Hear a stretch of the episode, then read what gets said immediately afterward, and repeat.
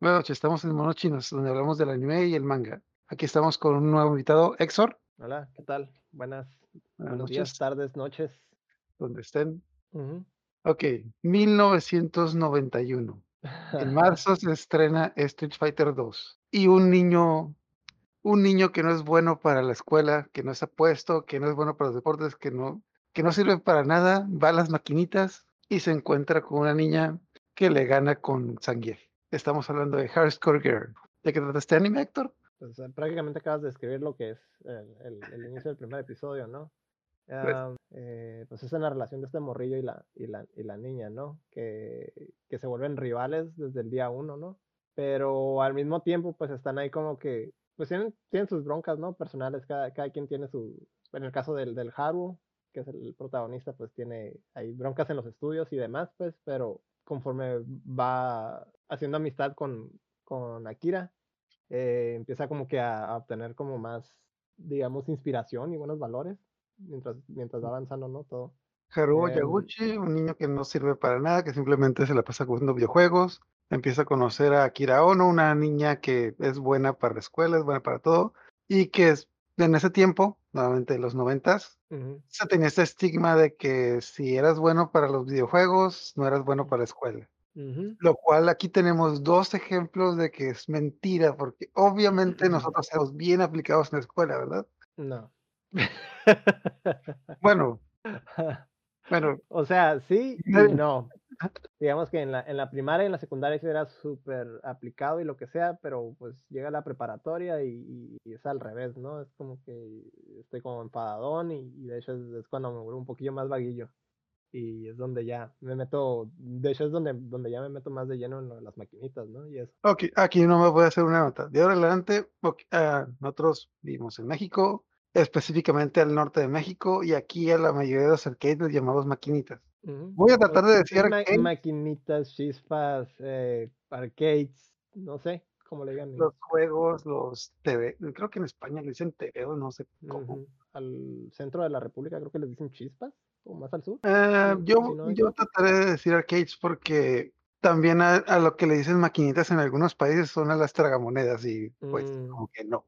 Sí, no, no, no, no es de. En las maquinitas ganabas experiencia y amistad y rivalidad. ¿Tú conociste algún amigo en las maquinitas? Uh, un montón de, un montón de gente. La mayoría de mis amigos de, de esa época sí eran, eran de los que iban a las maquinitas, definitivamente. Ah, yo por lo general ya tenía amigos y con ellos iba a los arcades, mm, pero los arcades por lo general no conocía amigos, por lo general todo lo contrario. Pero pues obviamente que con el tiempo ibas haciendo ahí rivalidades, amistades, se hacían competencias y pues obviamente todo ese círculo de amigos se volvió pues parte de, de- del, del cotidiano, ¿no? Ok, bueno, ahorita con- nos vamos a ver un poquito, vamos a continuar. Luego vas con las anécdotas, o nos enfocamos un poquito en la sinopsis, terminamos sinopsis, ya empezamos más con esas anécdotas. Entonces, bueno, lo interesante de, este, de esta historia es que pues es una historia orientada en los noventas Ujú, y a diferencia de muchos otros animes, algo que me sorprendió mucho es que sí utilizan los nombres de los juegos de verdad, eh, principalmente los de Capcom y principalmente Street Fighter, de que no es como que un, eh, no sé, ujú. También de SNK, hay mucho de Mm. SNK. ah, sí, eso es más que nada en el manga, pero en el, bueno, en, ahí como que tuvieron unos problemitas con, De hecho, una, una de las, de las razones por la que el anime se retrasó durante tantos años, porque de hecho iba a ser transmitido casi casi cuando al, al- a la par de, de, de cómo iba el manga. O sea, sí ya tenían avanzados, ¿no? Ya estaba, digamos, en la parte del, del volumen 2 y ya para ese entonces como que tenían planeado hacerlo lo del anime, por lo menos de la primera parte. Y pasó este desmadre que mandaron pedir permiso a, a la- a las compañías, ¿no? Y los que se paniquearon mucho fueron precisamente los, los de SNK. Y pues los mandaron, les mandaron, ¿cómo dice? La policía y demás, y fueron a, a escarbarles a las oficinas de allá de, de Square, porque era, era de un, era de un, era publicado creo que por Square. Y pues estaban buscando de dónde, de dónde se estaban tomando todo el, el, como- o sea, el- dónde estaba saliendo todo el copyright, ¿no? Esa es la bronca que había. Y Pues sí. estuvo bien raro, pues estuvo súper extraño porque el manga ya estaba súper avanzado y nadie, nadie dijo nada y nadie se dio cuenta hasta que, hasta que iban a hacer, a producir el anime y les, y les pidieron permiso, fue cuando se dieron cuenta que, que estaba todo ese material ahí en el, en el manga. fue muy incómodo, supongo. Tengo mucho respeto para SNK, hicieron muy buenos juegos, como todo buen mexicano me la pasé jugando King of Fighters en mi infancia, pero se pasaron de, se pasaron de culeros, o sea. Es que se paniquearon porque nadie, no estaban enterados de que alguien estaba haciendo un manga y estaba usando, pues, los recursos, ¿no? Personajes o lo que sea, o sea, a Capcom le valió madre. Ellos sí, ah, sí, todo bien, porque es publicidad gratis, ¿no? Prácticamente. Pero pues no todas las empresas piensan como Capcom. Capcom sí es muy, es muy de, de, de soportar a la comunidad. De hecho, en, en, en, el, en la escena de, de, Fighters y eso, eh, ellos aprueban casi, casi todo. Digamos que casi, casi, ah, no hay bronca, piratean nuestro juego, pero entra a los torneos, ¿no? Prácticamente. O modifícales el código de, de, con, con el que combaten, el netcode, y, y, no le hace, lo incluimos nosotros en, una versión futura o algo así. O sea, ellos sí son súper cooperativos con la comunidad, ¿no?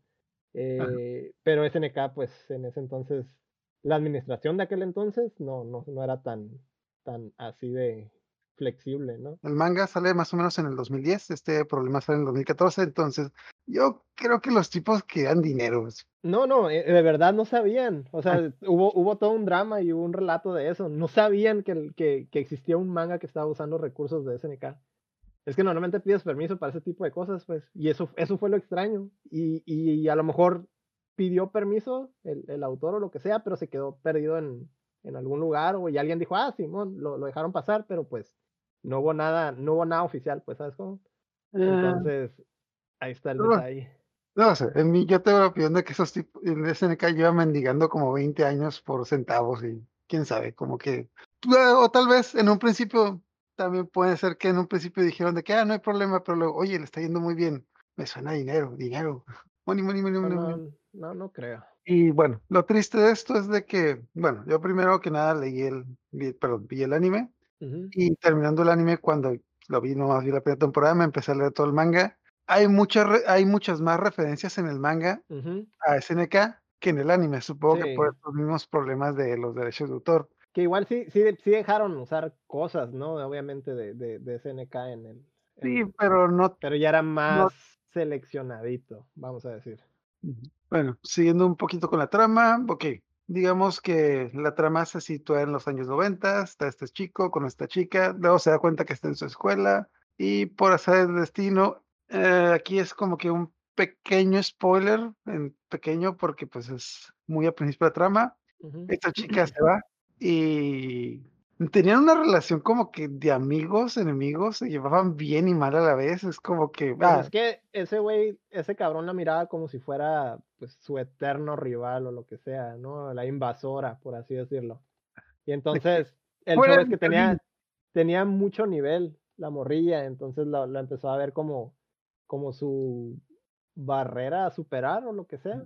Entonces, siempre estaba, estaba compitiendo con ella, pero al mismo tiempo pues también se preocupaba por ella, ¿no? Obviamente no es así como que, no es mal pedo ni nada de eso, es súper, es, es, buen niño dentro de lo que cabe, pero pues obviamente sigue siendo un niño, ¿no? Y hace cosas de niños. Ok, un poquito aquí, un poquito allá, pero lo interesante es que, eh, bueno, en un principio Sí, como que se le veía cierta malicia, pero pues es la malicia. Sí, es, de la primera vez cuando hubo el choque, pues. Ese fue el primer, e, ese fue su enlace, como, se conocieron como, como prácticamente enemigos, ¿no? Debo resaltar que yo, yo, yo saqué una línea de tiempo de toda la serie y, ah, hay un dato interesante, es que la serie empieza cuando están en quinto de primaria y todas las, lo, lo interesante es de que durante la serie todos los videojuegos que van conociendo cronológicamente están correctos de cuándo pasaron, lo cual nos lleva a algo muy curioso que encontré. Ok, conoce a esta chica, pues, Street Fighter 2 se estrenó en marzo y este chico ya llevaba hace algunos meses, llevaron como tres o cuatro meses de amistad hasta que la chica se va, porque la chica se va después de que se conocen después de que sale Street Fighter 2 y se va unos meses antes de que se estrena el primer Fatal Fury. Quiero decirte algo, Akira. SNK lanzará un juego nuevo. Se llama Fatal Fury y es un juego de peleas. Y Street Fighter 2 salió en marzo y Fatal Fury salió en diciembre del 1991. Entonces, poniéndole, quitándole los meses, son cuatro o tres meses. Entonces, lo, aquí tenemos el primer salto a tiempo. De dos años, del 91, pasamos al 93. De hecho, inclusive en el capítulo 4 te explican como que todo lo que pasó. Abril de 1992. Street Fighter 2 Champion Edition sale al mercado.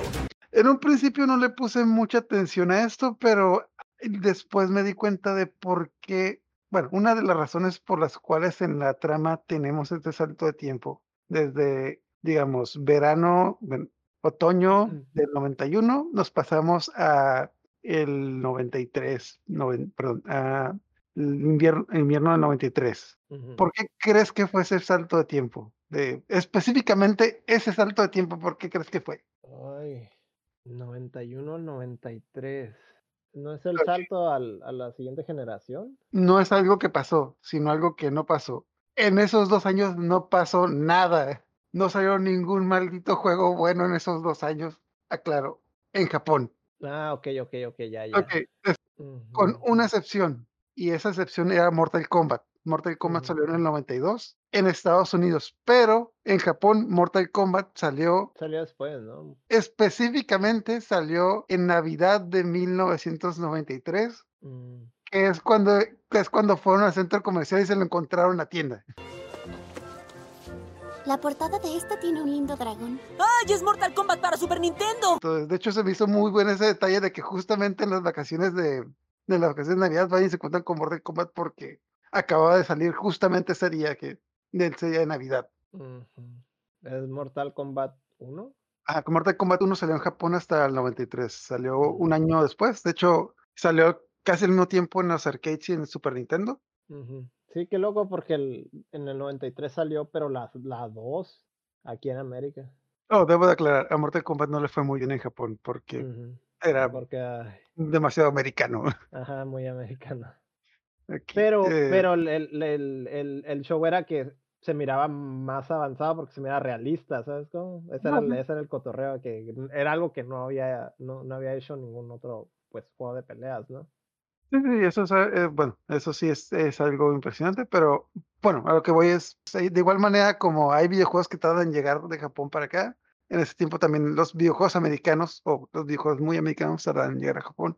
Y específicamente Mortal Kombat llegó pues ya dos años después, casi casi llegaron el 1 y el, casi casi creo que llegaron el 1 y el 2 de volada. Bueno, entonces hacemos ese salto de tiempo donde no pasó nada. Ah, bueno, obviamente sí pasó algo las 20 copias de Street Fighter, Street Fighter ah, Champion, Street Fighter Mega Champion, Street Fighter 2. el, orden cronológico de ellos sería el, el, primero es del 91 y luego el segundo, el Champion, es del 92. El 2 Turbo también es del 92, pero ya como más acercándose a, a finales. Y ya en el donde salen los nuevos personajes es del 93, el del New Challengers. ¿Pero cuándo salió el Rainbow? El Rainbow, es de chinos. Es un bootleg chino. Pero era el bueno. Para los que no sepan, Street Fighter 2 Rainbow era Street Fighter 2 pirata y mejorado. De hecho, e, es, por la razón por la que existe la, la, del turbo es por culpa del Rainbow. Porque empezaron a, a, a, ser más exigentes los jugadores y querían más velocidad y demás. Entonces, el, el, el, Rainbow tenía ese tipo de, de, modificaciones donde se movían más rápido. Creo que incluso podías como cambiar los personajes a la mitad de la pelea. Entonces se volvió muy dinámico el combate. Entonces la, la respuesta de Capcom fue, sacaron rápidamente ese mismo año, en el 92, el, el turbo, ¿no? Pero ya con los modificadores de velocidad y demás opciones, ¿no? Que ya te dejan personalizar un poquito más el combate. En mi cuadra yo jugaba Street Fighter 2 y tenía el Rainbow, que cuando le picabas creo que al botón de Start, cambias de personaje. Ajá, eso es lo que, es lo que estoy diciendo. Entonces, lo, lo cura es de que una, en una de esas veces, cuando era niño, visité Estados Unidos y estaba en un centro de videojuegos, pero un centro legal. Y cuando iba perdiendo, quería cambiar de, de jugador y le picara de estar y no pasara nada. Y todo el mundo se me quedaba viendo de qué, qué chingado está haciendo. tu primera experiencia fue el bootleg, entonces. Mm, es una leyenda urbana, pero uh, adivina cuál es el número oficial de videojuegos de Street Fighter de arcades de, Street Fighter que se vendieron en México. Tengo entendido que era ridículamente baja, si no es, si no es que inexistente, ¿verdad? Porque todo era, todo era o importado o era pirata, había un chingo de Street Fighters piratas. Aunque, aunque fueran, aunque tú pensaras que era la, la máquina original, o sea, el, board, había muchísimos tableros piratas de Street Fighter. Y luego sobre todo, sobre todo Street Fighter, que, que era las, las, máquinas de Capcom no eran baratas nada baratas. Ah. Estados Unidos. Ah, sí. Estamos en México, Estados Unidos es nuestro vecino. Pues ellos tiran basura y nosotros recogemos. exactamente. Nomás por eso había máquinas de Street Fighter, así que, o sea, había máquinas originales, pero en realidad no eran compradas legalmente o importadas legalmente a México, eran, obviamente, eran de contrabando, ¿no? Sí, sí. Si les compramos máquinas de rayos X que causan epidemias, ¿por qué no les vamos a comprar maquinitas? Ah, pues claro. Ok, avanzando en la historia, Haruo conoce a Kira, una niña pues medio rara que entabló una relación. Akira porque sus padres están locos y ricos se van, pasan dos años. Akira es la, la típica niña que es una como princesilla que le, la educan en todas las artes sabidas y por haber, ¿no? Entonces tiene una educación como muy estricta. De lo raro que era eso de, de que estaba en una escuela pública, ¿no? Siendo Ah, que eran ricos, que eso no, no hacía ruido. Así que queremos que te juntes con la chusma para que conozcas a sus futuros empleados. Ah, pues sí, tiene sentido. O sea, bueno, av- avanzamos en la historia, pasan dos años, se conocen en quinto de primaria y ahora hacemos ¿Nos, un... nos vamos a, a saltar los dos años o vamos a hablar por año? Nos vamos avanzando un poquito la trama. Sí, así nomás como para tenerla bien la línea de tiempo, ¿no? Habíamos dicho que Street Fighter 1, do- la 2 era del 91, Champion del 92 y la Turbo también es del 92 como respuesta a la del Rainbow. La de Mortal Kombat, la 1, la le hizo release, le hizo como release Taito allá en el 92, la, la primera en Japón. Entonces es en las mismas fechas de, de tanto del, del Hyper como la del, la del Champion. Y luego ya en el 93 salió la del, la del Super Street Fighter, que de hecho es, esa máquina también sale en, en- en la serie, ¿no? De hecho, es una, esa es una escena épica que sale en la serie. Pasa este tiempo, Haruo sigue jugando videojuegos y la historia continúa cuando conoce a lo que creo que sería en los noventas el amor platónico cualquiera. La hija del dueño de las maquinitas. Ah, huevo. Si te casas con ella, te quedas con las maquinitas. O sea, ¿qué diablos le pasaba a Haruo? O sea, Pero no era, no era tanto que fuera dueña de un local de máquinas, ¿no? Era como, barrotes que tenía maquinitas. Es, ajá, sí, era una barrotes que tenía máquinas. tenía cuatro maquinitas, tenía cuatro arcades más de los que yo tengo hoy en día. Ay. Yo, yo tengo la mitad, ¿no? Ah, para que lo sepan, Héctor colecciona arcades, tiene dos en su casa que Y de funcionan. hecho, de hecho es, es culpa de esa serie que quise agarrar específicamente dos Aerocities, ¿eh? O sea, no, no es, no las, no las, no las agarré así nomás porque sí, en realidad. Miré el Aerocity en la serie y me gustó y dije, yo quiero esa máquina, ¿no? Y ya tengo dos. Cuando quieran pueden ir a tu casa y llevan monedas de... ¿De cuánto le echas las, monedas? ¿50 centavos todavía? ¿O No, son, son de 100 yens. Soy carero, pues. ¿Qué, qué maldición? Este juego cuesta 200 yenes y no hemos empezado. ¿Cuántos son 100 yens hoy en día? ¿Son como 10 pesos? A ver, 100 Bueno, bueno. yen, 100 yen en pesos son 19 pesos, cabrón. No, mejor voy a ir a la tortillería. Ah, sí, no. La, la voy a cambiar, le voy a cambiar el mecanismo para que sea de 50, ¿no? Y 10 pesos. De todas Ok. maneras se me hace caro, se me hace muy caro 10 pesos, o sea, de... siendo que las, las máquinas, o sea, están diseñadas como para que las estuvieras metiendo un montón de monedas, ¿no? De hecho es algo que también tratan, se me hace chistoso en la serie, ¿no? Que de repente ven la máquina, hay dos, salen dos máquinas de Capcom, ¿no? Sale la de Ghost and Goblins y sale la de, sale la de Final Fight. Ajá, y, y es como que, eh, no, pues eh, en una es insta-kill y pierdes todo tu dinero ahí. Y el- la viejita, la viejita de la tienda que los, los andaba como queriendo sonsacar a que jugaran esa, no, esa está muy padre. Y la que más dinero le dejaban, ¿no? También puedes demostrar si eres bueno jugando Ghost and Goblins un rato. No, gracias. Ahora no, abuelita. Pinche vieja tranza. Y Ah. los- ahí, ahí es donde empiezan a jugar Final Fight, ¿no? ¿Tú nunca conociste una, una señora saborrotes más o menos así? Ay, no así que sonsacara que le metieran así que, o sea, es que esa, esa ah, está como exagerada, ¿no? Está como, como Yo lo que-. Yo lo que recuerdo cuando era niño, había una máquina, creo que era Art of Fighting, que se llenaba, se llenaba el lugar y pues las máquinas de pelea tienen cierto nivel. Y un día, normalmente, digamos, está en level 3 y el otro día llegamos y está en level 9 y es como que, oiga señora, ¿qué pasa aquí? No, nada, nada, o sea, estaba, así estaba Nada. ayer, se lo juro, pero es como que, o sea, el día anterior le dabas la vuelta al juego con una ficha y ahorita te tienes que hacer como 20 para llegar al segundo round. Sí, luego esa era, una de las, de las trampillas de los juegos de peleas, ¿no? Que la computadora tenía mecánicas ventajosas y dependiendo de qué tan agresiva se ponía, eh, podía hacer cosas que eran imposibles para un jugador de realizar, ¿no?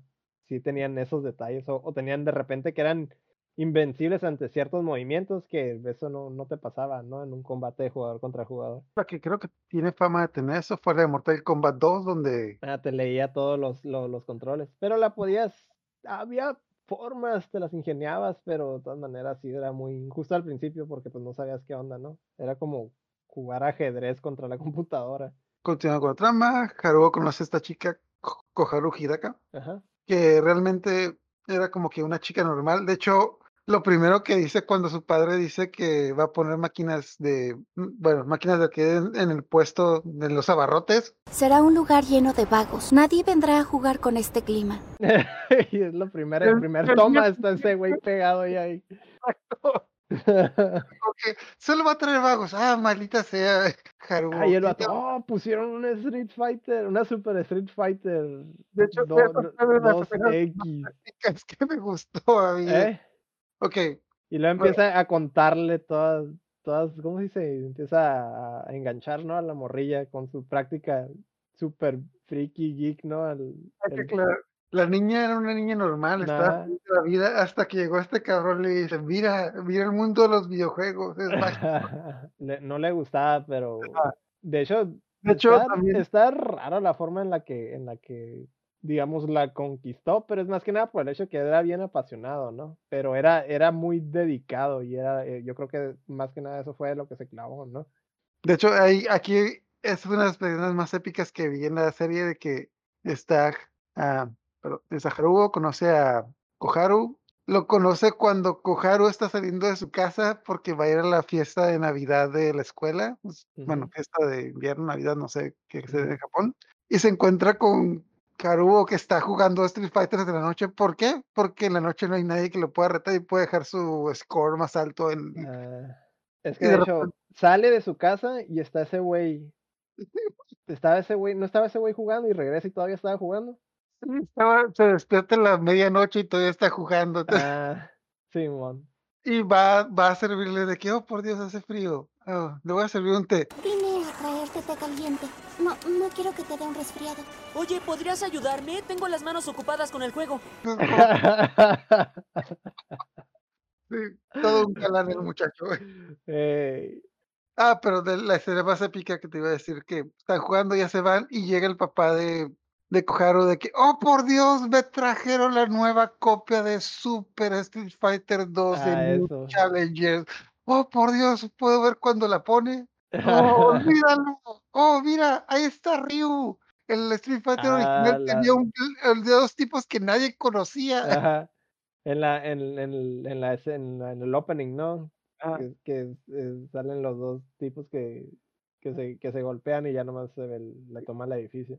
No, Ok, sí está súper impresionante, ¿no? Ya sale Ah. el río y que la avienta la Duque, ¿no? En tu cara. Sí, de hecho, yo debo declarar. ¿Tú recuerdas cuando viste por primera vez el opening de Super Street Fighter 2? Ah, por supuesto que sí. Fue en Hermosillo. Yo quedé, wow. Ok, fue como que un hype, luego seguido de decepción de que, porque cuando vi el opening yo pensé que, oh por Dios, entonces todo el juego va a ser así. Ah, no, Pero bueno, es un, es un buen detalle, pero. Y Sí, otra yo, cosa. yo me acuerdo que esa máquina la vi en Hermosillo. Me imagino que era, no sé si era Mundo Divertido o era alguna especie de mall. Recuerdo que había como un Carl's Jr. en ese lugar. La verdad no tengo mucha memoria de eso porque pues fue hace muchísimos años. Pero es, es- ahí fue donde vi la, así por primera vez un, un Super Street Fighter. También me acuerdo que otra cosa que me impresionó mucho fue la, la máquina de las tortugas ninja. Me tocó ver ahí también la máquina de las tortugas ninja en el tiempo. Sí, Los eran, ups eran. y lo es, es, es- es la especialidad de Konami, ¿no? Es algo que no se explota en esta serie de. Nomás explot- bueno, explotan más los juegos de pelea, pero digámoslo así. Si los juegos de pelea te separaban, te separaban en la juventud, los beat'em up te unían. ¿Por qué? Porque cuando juegas un beat'em up de cuatro, bueno, de dos para arriba, era de que, oigan, vengan, vengan, tenemos que jugar. No tengo que, no tienes que hacer nada, tenemos que jugar, necesitamos cuatro. No, sé, no importa, te pegan a ti, no me pegan a mí. Ah, era el escudo de carne, ¿no? Este, esa nomás como referencia, esa es del 91. La Ah, del Tortugas y- en el Tiempo. Esperaba que era un poquito más nueva, pero bueno. No, es que se mira, es, es que está muy impresionante. O sea, se mira muy bien como para ser de principios de los 90, ¿verdad? Pero era, era, era Konami a todo lo que daba, cabrón. No Mm. por algo eran, eran líderes, ¿no? En su nicho. Entonces, ok. ah, Haruo conoce a esta chica que no le gustan los videojuegos. No entiendo cómo es que esta niña se enamora de él y se empieza a La, jugar. la Hidaka Ajá.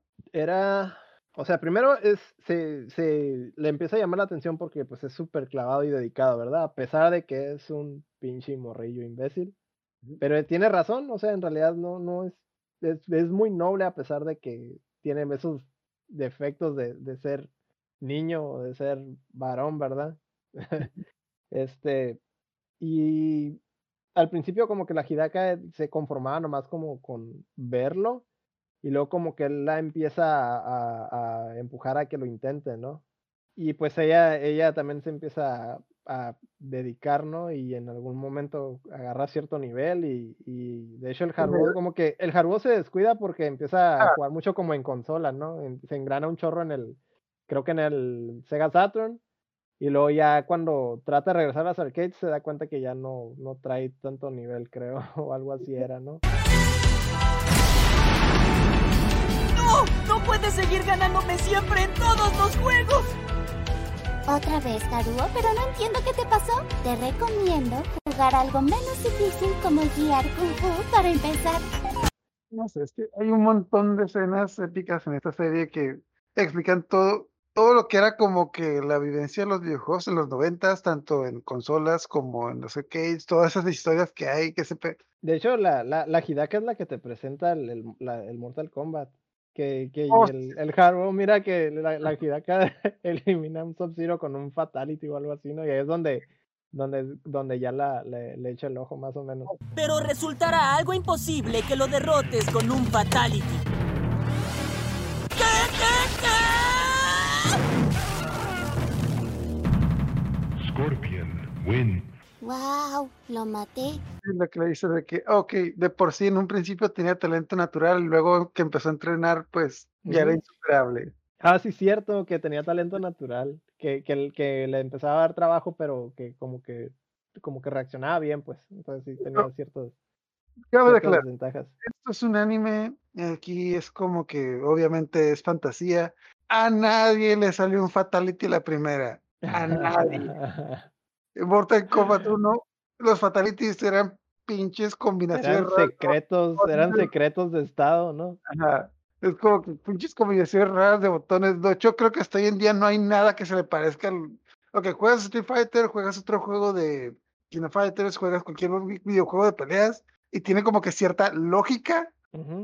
Y luego está Mortal Kombat, que qué chingados estaban pensando cuando hicieron estos, estos combos. Es que el, el show es, le hicieron específicamente el Mortal Kombat para que fuera nada parecido a Street Fighter. O sea, la idea era que compitiera, pero sin, sin tener esa, que sí- sin que se sintiera tan Street Fighter, ¿sabes cómo? Ok, conoce a Koharu, Akira regresa y como que quiere retomar esa amistad que tenía con Akira, pero pues como que no le sale. Pues es Y- que con el tiempo, pues las cosas se, se, se calman o se secan o lo que sea. Entonces, obviamente tienen que volver a en- establecer como es- esa confianza, amistad que tenían antes, ¿no? Exacto. Bueno, como que se quieren llevar bien de lejos, pero como que no le sale. Hasta que van a, por X o Y razón, llegan al torneo de Street Fighter. Torneo de peleas de un torneo de peleas de videojuegos, ese era en el 90, ya estamos en el 94. Entonces, si hoy en día los torneos de peleas de videojuegos son, bueno, no era un Evo, era un torneo regional, en- Ujú, creo que era, creo que fueron a, no sé si fueron a Kioto o Tokio. ujú. No, ya me acuerdo, creo que fueron a Kioto, porque Kioto. ellos, Kioto. ellos vivían cerca de Tokio y no tenían, no tenían necesidad de irse en tren. Se Ujú, escapó de la escuela. De hecho, aquí tenemos una escena que quitaron del manga. En el manga, cuando el ch- Haruo se va, está, se quedan en un hotel, Haruo se llevó un. Ah, un aparato Nintendo. portátil, sí, un- Ah, un- un- un- no, sí. una consola, una consola. no, se llevó un Super Nintendo y una consola portátil, pero un. Super Nintendo con un dispositivo para jugar de cinco jugadores Bomberman. Específicamente para jugar Bomberman de 5, porque creo que es de los pocos juegos que se juegan de 5. Sí, no, no, no había muchos de multitap. Ajá, pero en el manga hay una escena, hay una escena adicional donde está el heroche de que, oye, pero bueno, lo, ellos escapan y se van la- la- al torneo de videojuegos y te Ujú. preguntas de que, ¿por qué los profesores no encontraron? Y el manga está adicional donde los profesores están jugando Están Bomberman. jugando Bomberman. Ajá, Simón. Ok, se van a este torneo de videojuegos, un torneo muy, pues, no Que, hace, eso, es- eso es lo único que, el, el, el anime está bien explicado, pero sí se salta así como que esos detallitos. Pero el anime complementa con, con cosas, con otras cosas. Por ejemplo, ahí sí te explican, eh, de hecho en el primer episodio se ve, te explican que, que Trance está haciendo el Haruo con, con el Gael. Eso de, de que se agacha y que la empieza a cazar. Te lo explican, te lo explican como que con, con Pero- el narrador. ¿eh? Hay un narrador que te está explicando. Ajá, el narrador te explica todo eso y en el manga no, no, no pasa nada de eso, solo como que, ah, está haciendo trampa, es todo lo que dicen en el manga, ¿no? Pero aquí sí te dan con lujo de detalle exactamente qué es lo que está haciendo este cabrón. Pero a cambio de eso, pues sacrifican esos, esos momentos donde desarrollan esos otros personajes, pero pues solo son como, como guiños, ¿no? A final de cuentas, no es como que algo de la trama principal.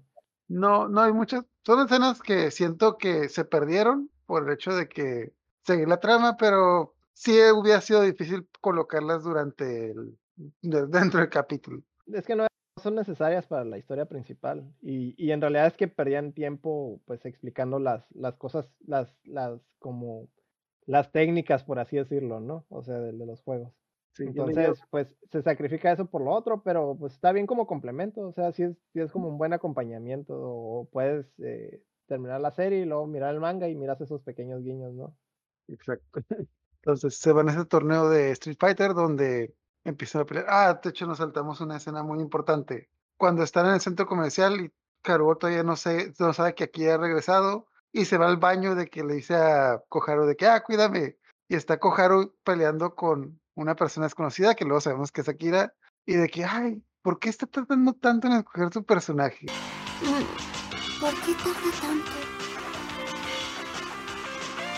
¿Acaso no sabe a quién elegir?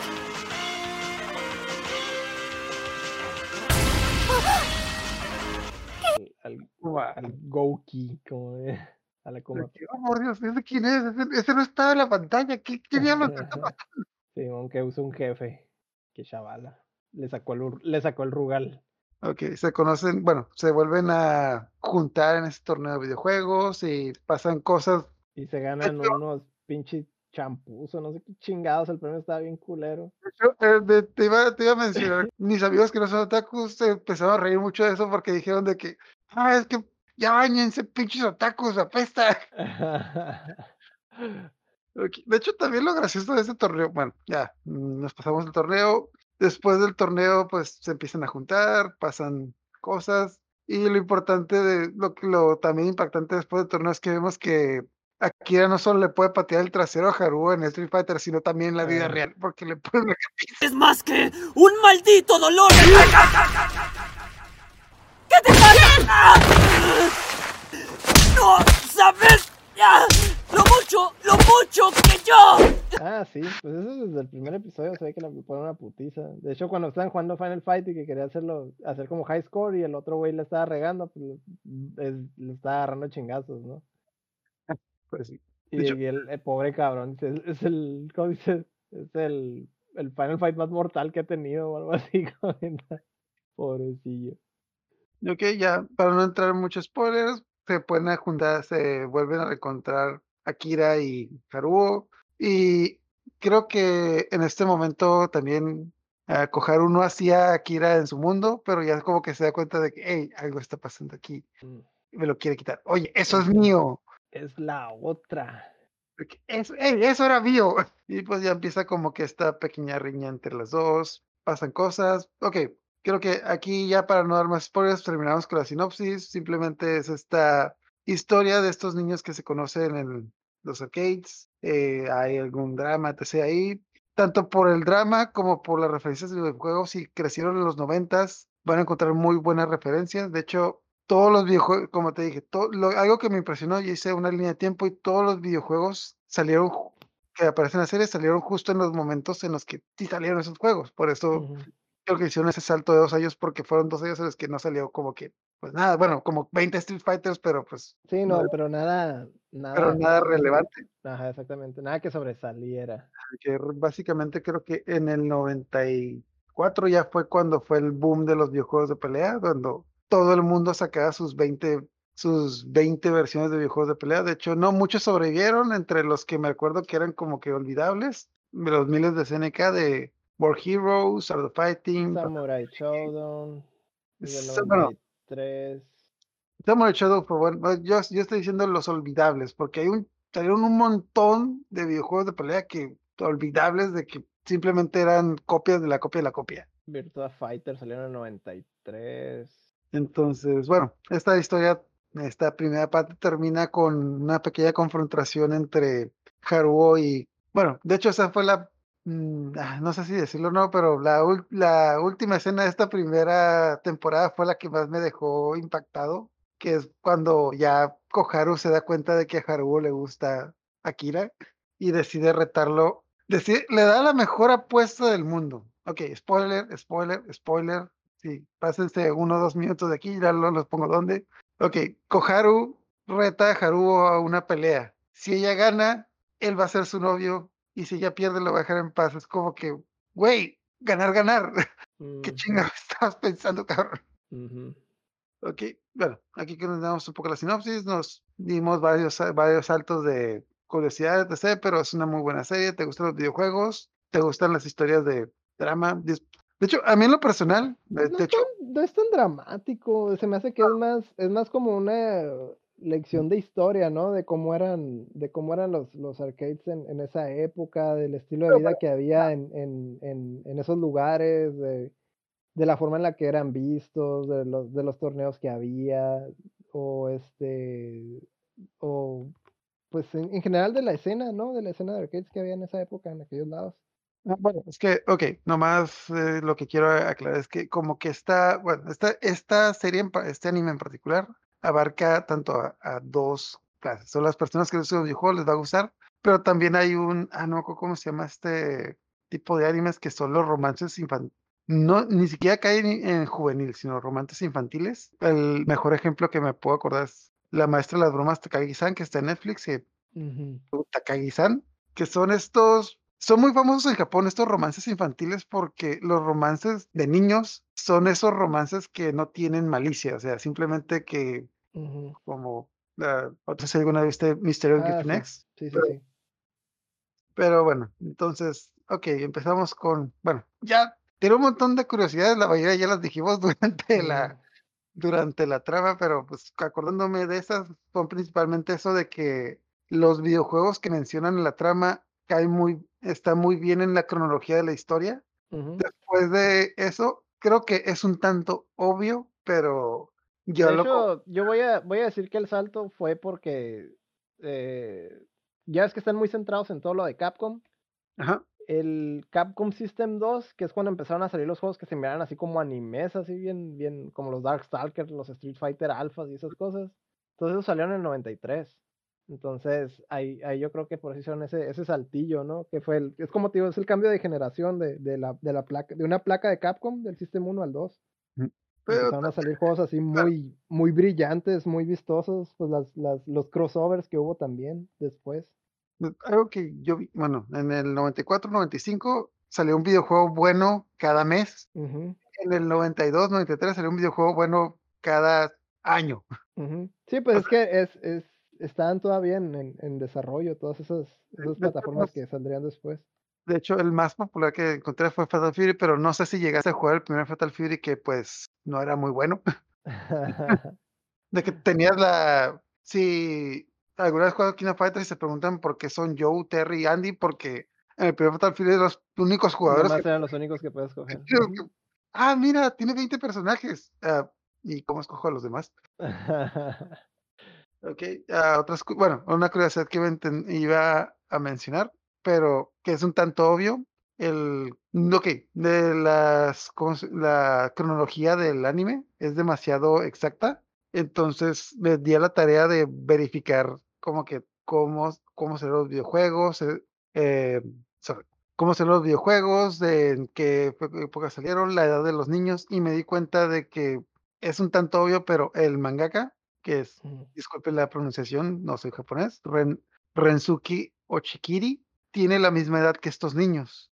O mm, sea, es de por la eso, ajá, o sea, Haruo nació en el 79, o sea, para 1991 tiene 12 años, y Retsu- eh, Rensuke Ochikiri también es del 79, o sea, no tienen, no significa que su historia esté basada en su vida, simplemente es que le tocó vivir toda esa Ah, escena, ¿no? Y se acuerda. escena, entonces tiene esos recuerdos, supongo que es lo que quiso calcar en este, en esta historia, que pues, bueno, obviamente hoy en día tendría como, hoy en día tendría 41 años, eh, creo que es un poco más viejo que la mayoría de los que estamos de nosotros, al menos más que yo, me hace sentir un poquito joven, pero entonces, ajá, es que de hecho, por ejemplo, a nosotros nos tocó bien tarde todo lo de las máquinas. O sea, em, ya es que aquí en México todo llega como bien tarde y pasa de moda bien tarde también. Entonces, por eso nos tocaron. De hecho, las máquinas, si no, no nos hubiera tocado nada. sí, como, como dije, de que no es como, no es como hoy en día de que sale un anime en Japón y el mismo día lo ves, antes Antes los, bueno, para el mejor ejemplo que puedo dar, los, eh, los animes más representativos en México, que son Saint Seiya, los Caballeros del Zodiaco y Dragon Ball, llegaron con de 8 a 10 años tarde de Japón a México, tardaron 10 años. El primer anime que salió en, en México fue Astro Boy y, y salió 11 años después de que salió en Japón. ujú, Yo recuerdo claramente los Kino Fighters porque venían en el título del año, o sea, Kino Fighters 95 salió en, en 1995, 99, ujú. etc. Entonces, ya de hecho, no sé si ya para el 2001, 2002, los llegaban como en un año de retraso y como que ya te das cuenta de que algo estaba pasando ahí. Se me olvidó mencionar en el intro, pero no, es para aclarar, este video, la idea es que se estrene el 8 de, el 8 de diciembre. ¿Sabes qué pasó? Ah, la historia de High School Gear comienza en 1991 en Japón. ¿Sabes qué estaba pasando en México en esos años? En Mm, 1991. no exactamente. Ah, Dos cosas muy importantes. Primero que nada, en noviembre 27 de 1991 se estrenaba el primer programa de videojuegos en México, mm, Intercontrol. Si no lo recuerdan, no se preocupen, era muy malo. Pero una semana y media después, el 8 de diciembre de 1991, estaba saliendo la primera portada de la revista de Club Nintendo. 91 salió el Super Nintendo también, en agosto. Entonces, este año, lamentablemente, tuvimos el fallecimiento de Gus Rodríguez, quien fue el, pues, el creador de esta revista de Club Nintendo y Nintendo Manía, el- creo que ha sido el mejor programa de videojuegos que hemos tenido en México. De los dos que tuvimos fue el mejor, pero fue mucho decir, Ujú, conmemorando esta fecha. Ok, entonces, no sé, otras cosas curiosas que encontré fue eso de que las fechas estaban muy bien. Obviamente el mangaka tenía la edad de el- los protagonistas, por lo tanto, pues estaba familiarizado con ujú, de lo que está hablando y también algunos errores del doblaje y específicamente en una de las de una de mis escenas favoritas que es cuando está haciendo el examen para de admisión para la preparatoria es un bueno fue una- un error más que nada de los subtítulos más que del del doblaje. Mencionan que está haciendo el examen para entrar a séptimo grado de secundaria cuando a esta edad ya está haciendo el examen para entrar a la preparatoria. Y entonces ah, errores de doblaje. Mm. Entonces, ¿no, no, no tocó ver esta, esta serie en español? No, ni siquiera, ni siquiera tuviste curiosidad de verla en español latino. No, tengo muchos años que no veo anime doblado. Ah, bueno, ok. Tiene un buen doblaje, la verdad. Yo últimamente, como soy un hombre ocupado, por lo general veo anime en español latino y si me convence ya me engrano y lo veo en su idioma original. Pero los, las, bueno, las voces del doblaje de este anime es- son puros artistas relativamente nuevos. Bueno, re- a excepción de un actor secundario que hace el amigo de el, el amigo de Haruo, que es Gentado, y el tipo que le brillaba el cabello es la voz la hace Irwin Dayan, que es el que hace la voz de Yu-Gi-Oh! Bueno, de los dos Yugis. Y otro detalle muy inquietante, ¿te quieres sentir viejo? La voz de Akira, porque sí habla en el doblaje, pues muy poco, pero habla, ujú. la hace, ah, eh, la voz de Akira en español la hace la hija de Humberto Vélez. Uh, la bestia. El señor Homero Ok, Simpson. sí, pero ok, lo curioso es de que yo cuando me enteré de que la, la hija de, Humberto Vélez hizo el doblaje de Akira y tuve como que un flashback de que, eh, ¿sabes cuál fue el primer papel de doblaje que tuvo la hija de Humberto Vélez? Um, ¿No? ¿Alguna vez viste Monsters Inc? ¿Cómo? ¿Alguna vez viste Monsters Inc? Ah, sí. La hija de Humberto Vélez dobló a Boo. Ah, mira. Ok, debo aclarar, dobló a Boo, Boo es una bebé, dobló a Boo cuando tenía un año. No Entonces- manches. Ya pasaron 20 años de. Me va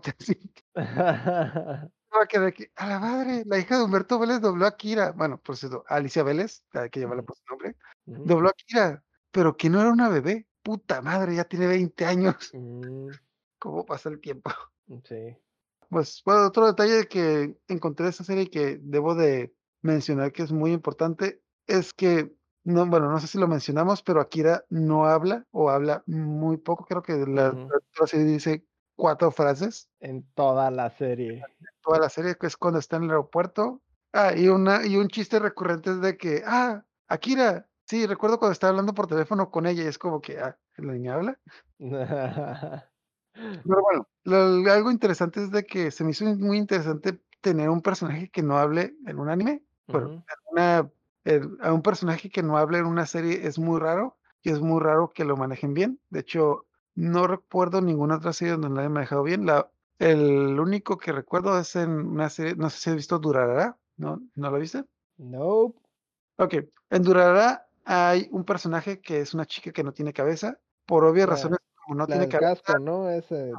Celtic. Que no tiene cabeza y por lo, gene- por lo que no tiene cabeza no puede hablar. Pero en el anime, a pesar de que no puede hablar, hay como que una traductora que traduce lo que está diciendo con señas. Entonces, a final de cuentas, no hay ningún problema con que no pueda hablar porque de todas maneras tú entiendes lo que está diciendo porque te lo están en teoría traduciendo. Sin embargo, algo que me gustó mucho de este anime es de que aprovecharon muy bien ese personaje que no puede hablar por el hecho de que no habla, pero te explica, te da a entender qué es lo que está pensando, qué es lo que está haciendo. Aunque también el Haruo como que la hace de traductor, ¿no? Muchas veces. Ajá, alguna que otra vez, pero no está tan directo. Y también muchas veces te equivoca. No, pero, o sea, a lo que me refiero es que, por ejemplo, eh, hay una parte donde compra dos paletas y lo, le, le, le ofrece una, pero la otra con le dice que quiere las dos y ya le dice que no, pues, ay, qué egoísta eres y no sé qué, bla, bla, bla, y empieza a, a- a hacer ese tipo de comentarios, ¿no? Y ya más o menos, pues, te das una idea de, de, de la personalidad, ¿no? De la, de la morrilla. Ayuda mucho, creo que el, el, el Haruo ayu- ayuda mucho a que, a que Akira brille, no es nomás de que ella, si ella nomás fuera el- así haciendo señas y eso no, no tendría mucho chiste, pues mu- mucho del chiste es de, es de las, las confusiones y de los errores de, de- del, del Haruo, ¿no? De todas maneras, siento que lo manejaron muy bien. Es muy difícil hacer un personaje que no hable en una serie donde todo el mundo habla. Yo insisto que es por la dinámica los dos, la verdad, no, no, no creo que... ay, No, bueno, de todas maneras, eh, la manejaron bien. No se ve, no se ve sobreexplotado ese, digamos, ese recurso, porque también hay Ujú. escenas donde sale Kira sin Haruo y se sobreentiende lo que está haciendo. ujú. O sea, bueno, ok, ya terminamos con la sinopsis. Nos tardamos un poco, pero pues esta es la primera parte. Si en algún futuro tomamos la segunda, analizamos la segunda parte, pero pues vamos a lo importante. Bueno, ya dijimos varias, varias historias de los arcades de- para recordar los noventas, pero no sé si quieres compartir alguna historia en particular que recuerdes que sea la más, la que más te, la que te, sea tu recuerdo más fiel de los noventas, de algo que ya no pasa esos días. Uf, en los noventas. Más bien, uno de mis primeros recuerdos, así como que en un arcade. De hecho, me acuerdo, me acuerdo mucho, mucho de la, de la primera vez que estuve prácticamente en uno, en un lugar dedicado, ¿no? A las, a las máquinas de videojuegos. Mm. Yo estaba bien chico. Y de hecho fueron, fueron mis abuelos los que me llevaron a un, a un arcade que, que se llamaba. Era aquí en Mexicali, en la plaza. En la plaza Fimbres, creo que había un, un, un centro así de, de máquinas. Se llamaba Fantasylandia. Oh, Fantasyland, yo sí lo recuerdo. Ujú. Fantasyland o Fantasylandia, ¿cómo era? Según yo era Fantasyland. Ajá. ¿Sabes lo triste de ese lugar? Es de que No me acuerdo, no, es más, tengo tan borrosa la memoria que no me acuerdo si era aquí en Plaza Fimbres o si fue en, en Plaza Fiesta. que yo recuerde, estaba en Plaza Fimbres, Ajá. lo cerraron y lo movieron un par de meses a Plaza Fiesta, pero Ah, lo cerraron definitivamente. Lo triste de ese lugar es de que lo cerraron pero el letrero seguía ahí y cada vez que yo pasaba quería entrar y no había nada. Sí, bien triste. Duró mucho tiempo el letrero. ¿Y por qué fue eso? Pero a mí me tocó venir aquí en, en Plaza Fimbres. De hecho, todo, pues, vivo aquí cerca de, de donde solía estar ese lugar. Y me acuerdo que de las primeras máquinas que me quedé así como con la boca abierta, de porque pues las máquinas eran bien ruidosas y todo eso, pero pues Michael Jackson, por ejemplo, estaba todo lo que daba en esa época. Y ahí tenían la de Moonwalker, güey. Ok. Y, y ver así como que a la vez de un videojuego de Michael Jackson era como que, güey, era lo máximo, ¿sabes cómo? Sí, De hecho, yo recuerdo muchos de esos videojuegos que tienen ahí que están en inglés. En ese tiempo no sé inglés y la mayoría de ellos perdía porque no sabía qué carajos tenía que hacer. También ahí recuerdo que fue la, la primera vez que vi este... Es un juego bien simple, bien sencillo, pero probablemente en, en la vida lo voy a olvidar porque recuerdo que mi abuelo jugó ese juego y era el, el Frogger, el de Konami, el original. Eh, me acuerdo que mi, mi abuelo me, me explicó cómo, cómo era que, que se jugaba y fue, fue así, o sea, mi abuelo nunca fue mucho de videojuegos ni nada, pues, pero nos seguía el rollo y, y pues eso estaba sencillón y, y me acuerdo que fue la primera vez que lo que, que vi eso, probablemente la primera o la última, no sé, porque pues no, no era mucho de, de máquinas, nomás nos llevó yo creo para distraernos ahí un rato a mí y a mi hermano. Ujú. Pero eso, eso es algo así de lo que, mm, no sé, nunca se me va a olvidar, ¿no? Fue una, una fue así como algo súper impresionante para un, un, un niño, ¿no? Yo estaba bien chiquito. Yo no me acordaba de ese lugar, pero ya. Bueno, no me, sí lo recordaba, pero no tenía presente, pero ah, ese maldito letrero me atormentó por años de que. Creo que el lugar duró un año, pero el maldito El letrero letrero duró años. es, es de esos como cada vez que pasamos por ahí, oye papá, quiero ir para allá. No, hijo, no hay nada ahí. No, no, Pero pero eso, ahí. eso fue cuando ya, ya se pasó a Plaza Fiesta, ¿no? Ajá. Ajá. De hecho, también estuvo muy poco tiempo ahí. De hecho, como que empezaron a quebrar y luego ya quebraron. De hecho, creo que el problema fue que las tortillerías empezaron a quitar el mandado. Mm, en mi caso, y yo aprovecho que estás aquí para decirte que la historia que yo tengo, que es algo que siento que se ha perdido con el tiempo, que como mencionamos, el, está algo que era muy importante en los 90, o sea, está estos secretos que uno no sabía, pero uno de los secretos que más tengo en mi, en mi memoria y que de los mejores recuerdos que tengo de las maquinitas, de los arcades, era cuando en King of Fighters 97 al personaje de Ralph le, pusieron su primer especial imbloqueable.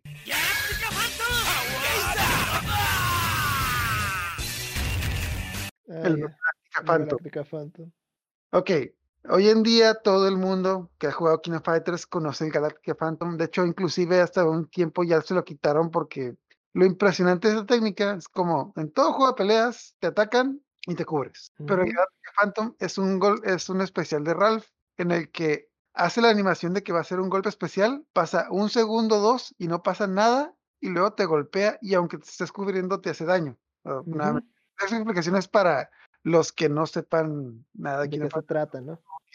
pero, ok, hoy en día todo el mundo se sabe ese secreto, ¿sí? pero ese entonces era como que si tú estabas jugando contra alguien y te estaban viendo, solo tú y el la persona con la que jugaste sabían qué diablos pasó. Y de hecho, la persona con la que jugaste se quedaba así como que, "¿Qué chingados pasó? Yo, me estaba cubriendo. ¿qué- qué?". Entonces era como que un secreto a voces. Ya con el tiempo, como que esta técnica impresionante se perdió. Entonces, hay otras técnicas aquí que recuerdo de otros personajes. Por ejemplo, en King of Fighters ah, Maximum Impact hay un personaje que su ataque especial es morirse. De que haces un ataque especial y se cae al suelo y ah, ya me acordé, se llama Llena el personaje. Se cae al suelo y sale la animación de que yo, como si el otro hubiera ganado. Pero esa técnica funciona porque cuando sale la animación de que yo realmente el personaje no se murió, es para que el otro tipo piense que ganó una paliza.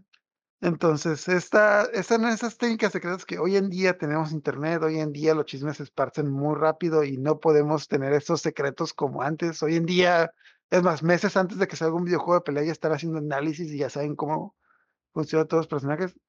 Recuerdo, ya no es tanto los arcades, pero es en base a eso. La última vez que recuerdo tener una sensación así, casualmente fue en tu casa cuando se estrenó el videojuego de, no sé si en Marvel contra Capcom 3, el personaje de Phoenix. Ah, ya, ¿Recuerdas ya, cuál es su sí. especial final? Sí, sí, sí, que, que puedes hacer que haces el Dark Phoenix, ¿no?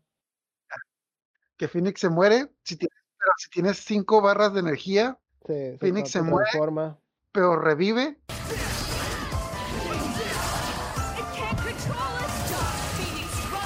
con todas sus habilidades al máximo, con Trevor Phoenix con todas sus habilidades al máximo, y aparte, bueno, y, a- Pues y empieza, pero aparte ya estás contra el doble, ¿no? te- Porque empieza, se empieza a bajar su barra de energía, ¿no?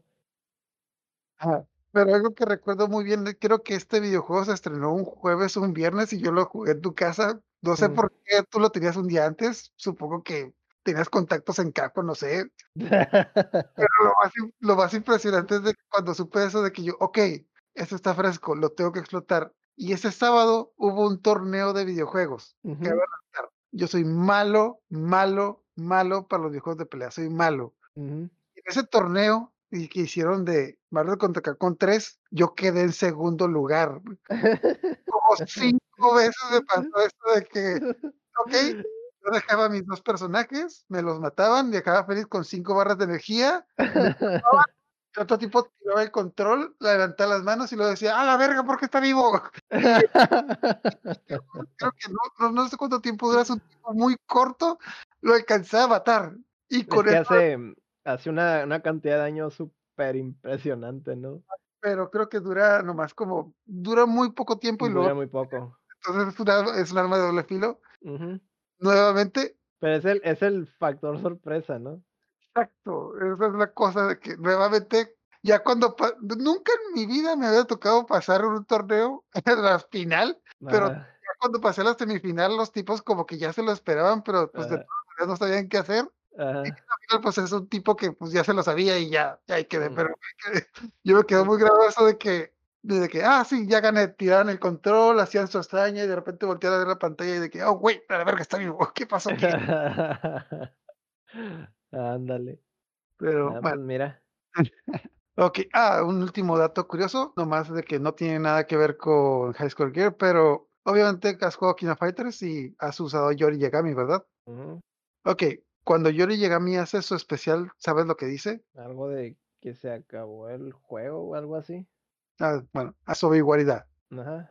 De que, o como lo diríamos en español, sería ya basta de juegos. Ah, ya basta de jueguitos. Ajá. Para los Es- que hayan visto tu, para los que hayan visto tu podcast sabrán por qué es importante eso. Ah, ya, sí, es la, es una, una frase donde cortamos lo de los juegos y ya hablamos como de películas y series y cosas así, ¿no? Pues sí. Eh, ya nos alargamos un poco, pero pues ah, una recomendación rápida que hagas para las personas que les gustó High School Gear. Ah, este, pues ya hablando como que de, de, pues la serie tiene mucho eso, ¿no? De que tiene como guiños, ¿no? De videojuegos y, fechas y todas esas cosas y cómo fue la industria en general, ¿no? Te da una probada de cómo fue todo en, esa época.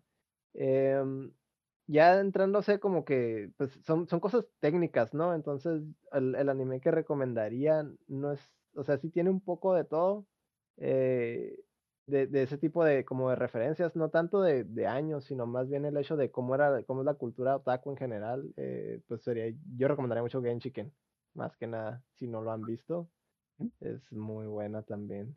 Y en ese caso, pues hablan de, de tanto de animación como de, de los modelos plásticos, de figuras, de los juegos, de, o sea, en, en general, todo lo, lo, lo de la, de la industria otaku, ¿no? Ajá. Y más o menos, pues entran, de repente entran en cosas bien técnicas, y luego, al igual que en High School Girl, de repente hay así como que ciertos intereses o, hay alguna parejilla por ahí o cosas de ese estilo. Entonces, pues también es algo, es algo que yo recomendaría mucho. Ok. De hecho, casualmente yo iba a recomendar lo mismo. Mm, es Para- que, es, es que esa, esa es la serie que con la que más puedes como am, compararla, supongo yo. Más que nada por tipo de cosas de que, de que entran en muchos detalles de cómo era la, de cómo era esa, esa cultura, ¿no? Sí, pero pues, ¿qué, qué vas a recomendar tú? Acá nos hubiéramos puesto de acuerdo. Entonces, yo, aparte de eso, les iba a recomendar a Mysterious Girlfriend X. Por, por el, si les gustó por el lado de la cultura otaku, está bien que vayan a ver Genshiken. Ujú, Por otro lado, si les gustó por el lado de este romance infantil, eh, que tiene mucho eso es Mysterious Girlfriend X. Y también yéndonos a un poco a lo que ci- eh, las películas, específicamente el cine mexicano, tenemos, les voy a recomendar, si les gusta la cultura de los noventas, tenemos estas dos películas que son La vida inmoral de una pareja ideal, que trata acerca de los noventas en México, pero un romance de dos chicos de preparatoria de los noventas en México, más que nada orientados a la música, y todas las pecas del mundo, un romance en la secundaria en México, pero orientado al fútbol. Mm, Parecen recomendaciones raras para un anime, pero pues si les gusta la cultura de los noventas, estas, esas, esas gritan noventas. o, eh, de hecho, Mm, todas las pecas del mundo creo que hasta mencionan supercampeones, de, en- porque creo que es lo que estaban dando en el 94 en, de anime, es lo que teníamos aquí. es lo que había. También pues el fútbol era súper popular, ¿no? En el 94 fue la Copa Mundial y sí recuerdo que era súper masivo todo eso. ¿Por qué crees que nos dieron supercampeones en el ¿Por qué crees que nos dan 94? supercampeones cada vez que hay un pinche mundial? Ay, cada vez que hay mundial, repiten supercampeones en Televisa, Mm, porque ya lo eso sé. sí. Porque ya tienen los derechos. Ok, ah, volviendo, ok. Si les gusta la cultura de los noventas, un La vida moral de una pareja ideal, la, todas las pecas del mundo, animes de romance infantil, está Misterio Next y me estaba olvidando este de La reina de las bromas Takagi-san, que está en Netflix. Si quieren ver algo más a la mano, porque las otras dos son un poquito obscuras. bueno, de hecho, creo que estas dos películas que recomendé también están en Netflix de vez en cuando. Y Siguiendo, siguiendo también así como que romances, por así decirlo, está esta, la de Wotakoi también, tiene un poquillo ahí de, de, ya es más maduro, ¿no? O sea, no, no es tanto noventero ni nada de eso, pero es pues, amor entre otakus, ¿no? Si le quieren entrar a, a eso. La de Wotakoi este no la conozco, pero lo voy a anotar. son, son de, son de ofi- oficinistas, por así decirlo. Tío, ya son, ya son como, pues, prácticamente adultos, ¿no? Dentro de lo que cabe, pero, pero siguen, siguen siendo, siguen siendo como que frikis, ¿no? Y hay algo de, de, de romance y demás, pero es, es más que nada de, de, de, ¿cómo se dice? De cómo se van, se, de, de cómo se van uniendo, pues, prácticamente, ¿no? Los, los otakus que a lo mejor no tienen muchos gustos que ver, pero a final de cuentas están como que en la misma, en la misma sintonía, ¿no? ¿De dónde sale la chica esta de cabello blanco? Sale una de cabello rosa Ah, Ok, bueno. y, y el, y el tipo es así como de cabello azul, pero también sale como otra, otra muchacha que, que tiene cabello verde y esa es como una cosplayer. Como que cada quien hace, hace algo, así se dedica a algo, tiene una especialidad de algo. Es la primera persona que llega y recomienda algo que no he visto, así que definitivamente lo voy a ver. Sí, esa, esa es muy buena, muy, muy buena. Ok, ya nos alargamos un poco, pero pues vamos a despedirnos. Entonces, muchas gracias por acompañarnos, Héctor. Ah, ¿Nos puedes decir dónde, dónde te pueden ver o dónde te pueden escuchar? Eh, pues tengo un podcast con, con unos camaradas, eh, hablamos de videojuegos cada semana. Este se llama Updateando y pues streameamos por lo general los, los lunes a las a las 8 pm Pacífico, es a la hora que ahí que nos, nos pueden sintonizar en vivo y ya los martes salen en, en todas las plataformas de podcast, ¿no? Ahí para que nos escuchen durante la semana. En general hablamos pues de, de, son, noticias semanales, ¿no? De lo que pasa en el mundo de los videojuegos, por si quieren poner al día cada semana. Y al final del programa, pues también ahí nos echamos algunas, habla- platicamos un poquito de las series que vimos, o películas, o libros, o lo que sea, ¿no? Todo se vale ya. Por lo general está todo relacionado, ¿no? A, o videojuegos, o anime, o todo ese tipo de cosas, ¿no? Entonces, pues ahí están invitados, ¿no? A echarse una vuelta. Ok, muchas gracias por acompañarnos. Entonces, vamos cerrando. Muchas gracias por venir. Buenas noches. Sale, muchas gracias. Adiós. Adiós.